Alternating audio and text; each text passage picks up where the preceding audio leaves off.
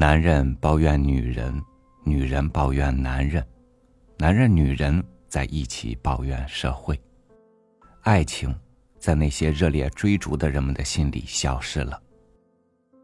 爱情不知道自己应该是个什么样子，因为人们要的是得到爱情，而不在乎爱情是什么。与您分享李敖的文章《爱情的刽子手》。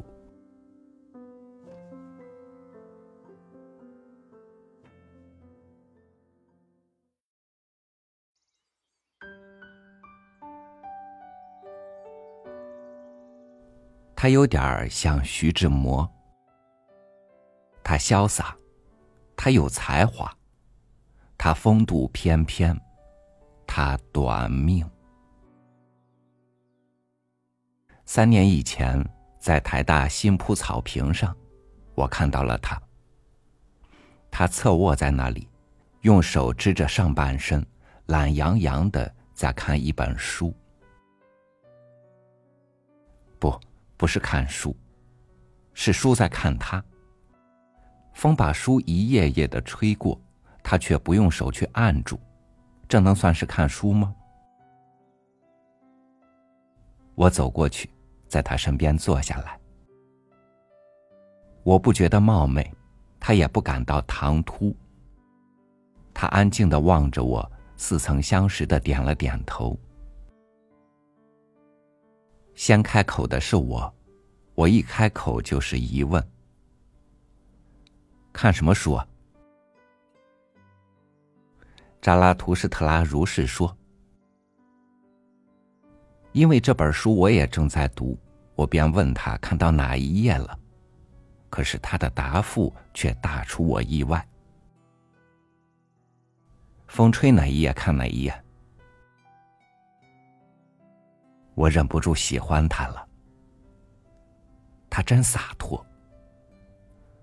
我问他对这本书的意见，他笑了。他说：“尼采教我们跟女人在一起不要忘记带鞭子，其实这种超人是可笑的，至少我不必担心忘记带鞭子，因为我根本就不跟女人在一起。”我打趣说。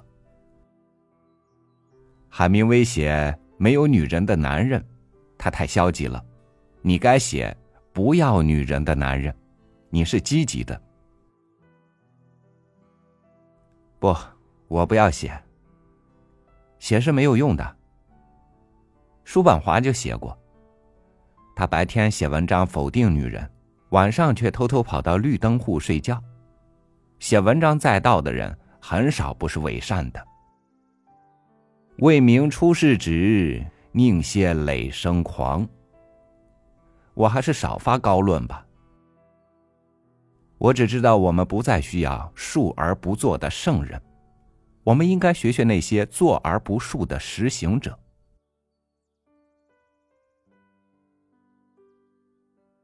他言语之间充满了一种诚意的沉痛，可是我仍旧半开玩笑的说。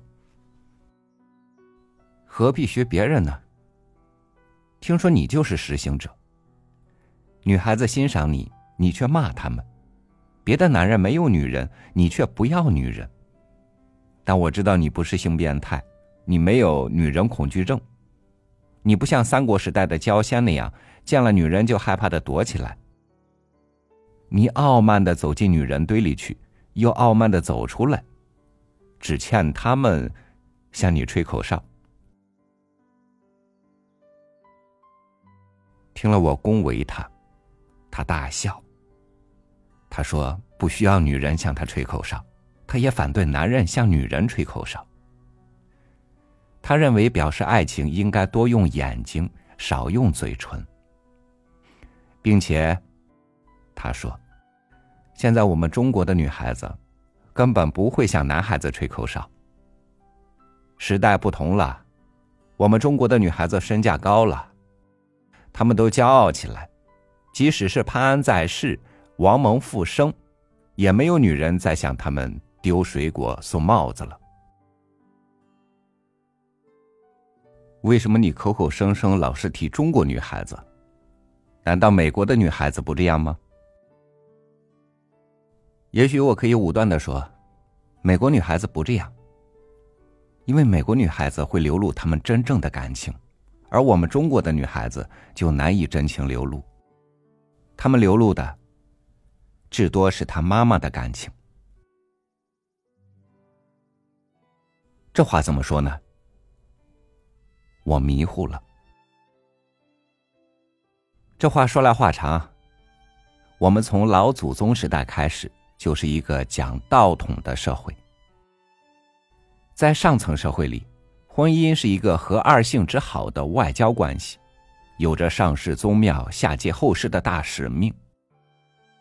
在下层社会里，婚姻又带给婆家一个不花钱的小女工，完全脱不掉宗法和经济的目的，从来没把感情放在第一位，更别提什么恋爱了。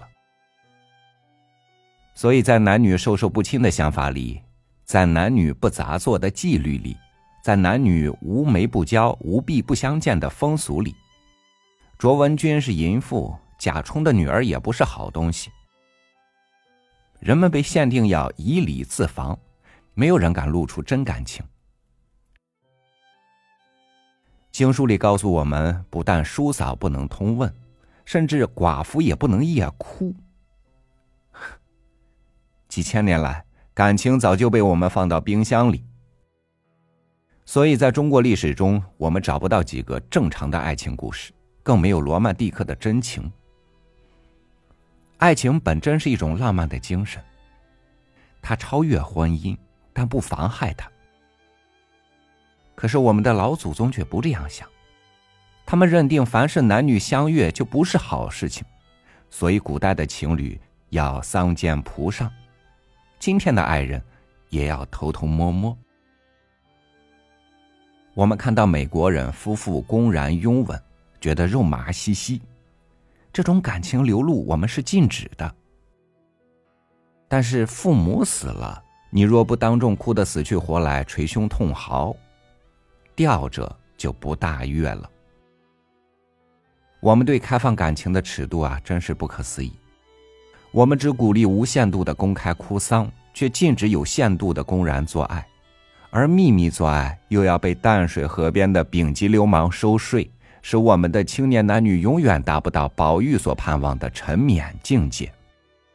所以所说的种种阻力，都可以说是爱情的刽子手。其实扼杀爱情的凶手还不止此，还有什么？难道这些传统的桎梏还不够吗？还不够，还不够。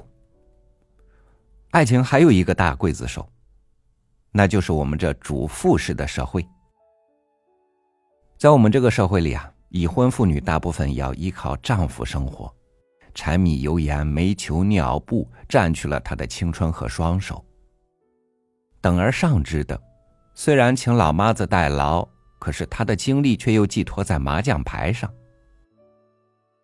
小部分的职业妇女虽然表面上能够得到相当的独立，但是她们仍逃不掉主妇的基本角色，并且她的事业和兴趣若不做到相当的割爱与迁就，很可能就影响到丈夫的成功，得到的是一个两败俱伤的结果。夫妻两个人能够相辅相成的，简直是凤毛麟角。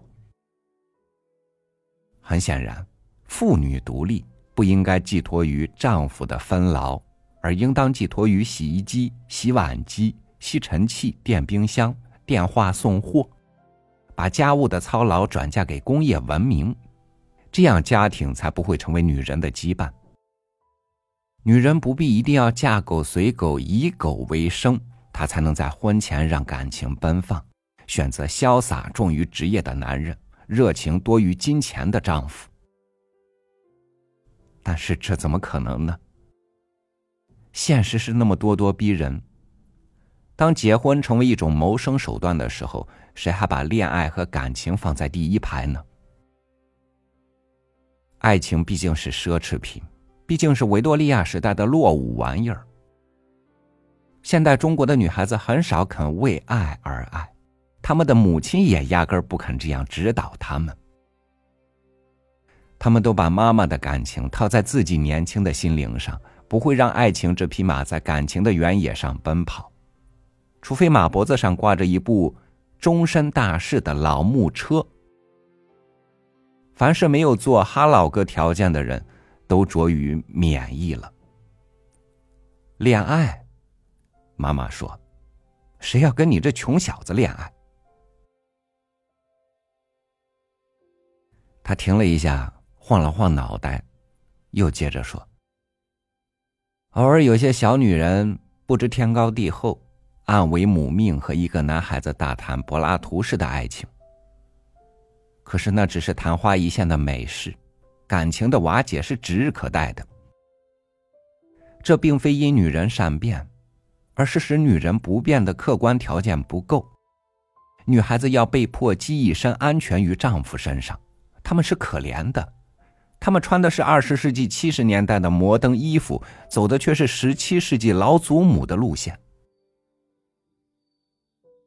同时，社会也给他们外在压力，人们很容易就用他母亲选女婿的眼光去看他的男朋友。善意的也好，恶意的也罢，他们总要假定那男孩子也就是他未来的配偶。他们不衡量他的头脑，却揣度着他的荷包。爱情本身就拖着严重的生活担子，谁还敢流露真情呢？因此，我，一个否定我们中国女孩子的人，实在感觉到，我不要他们了。这并不是我不想要他们，而是我没有资格要他们。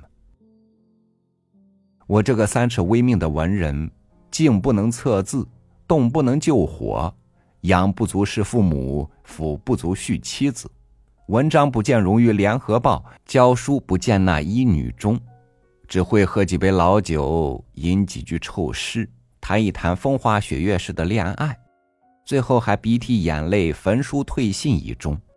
看巧妇伴拙夫而去，自己则以家人已属沙扎利自哀。人间还有比这更公式化的事吗？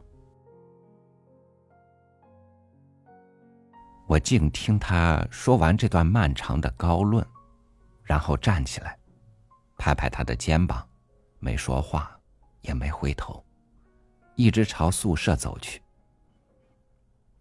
我知道我不可能跟他做朋友。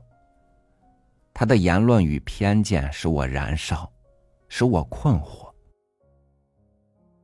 我甘愿做凡夫俗子、市井中人，追大家想追的，要别人想要的。我才不要做什么不要女人的超人，我要做沙扎利。三年过去了，我又走过那块草地，可是油草淹没了它。风吹过来，吹动了几朵小黄花。但是我也看不到那个不要女人的男人了。他睡在大贝湖畔的一个黄土坡上，也许他正在神游乐土。那里有散花仙子、美女霓裳。我想我知道，知道他一定还在继续他的否定。否定使他远离了女人，也失掉了自己。在永隔的幽冥与重拳底下，他漠视成片的云彩。云彩永远不会属于他。云彩只向他默默的招手，深情的、无语的，在暗淡的天边消失了。暗淡的影子。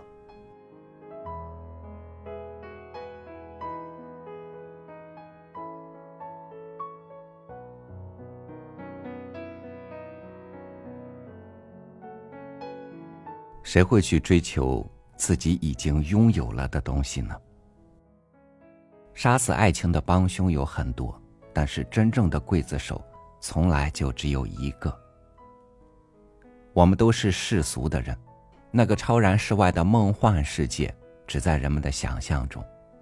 梦终归要醒，我们终归要回到男男女女的尘世里来。感谢您收听我的分享，我是超宇，祝你晚安，明天见。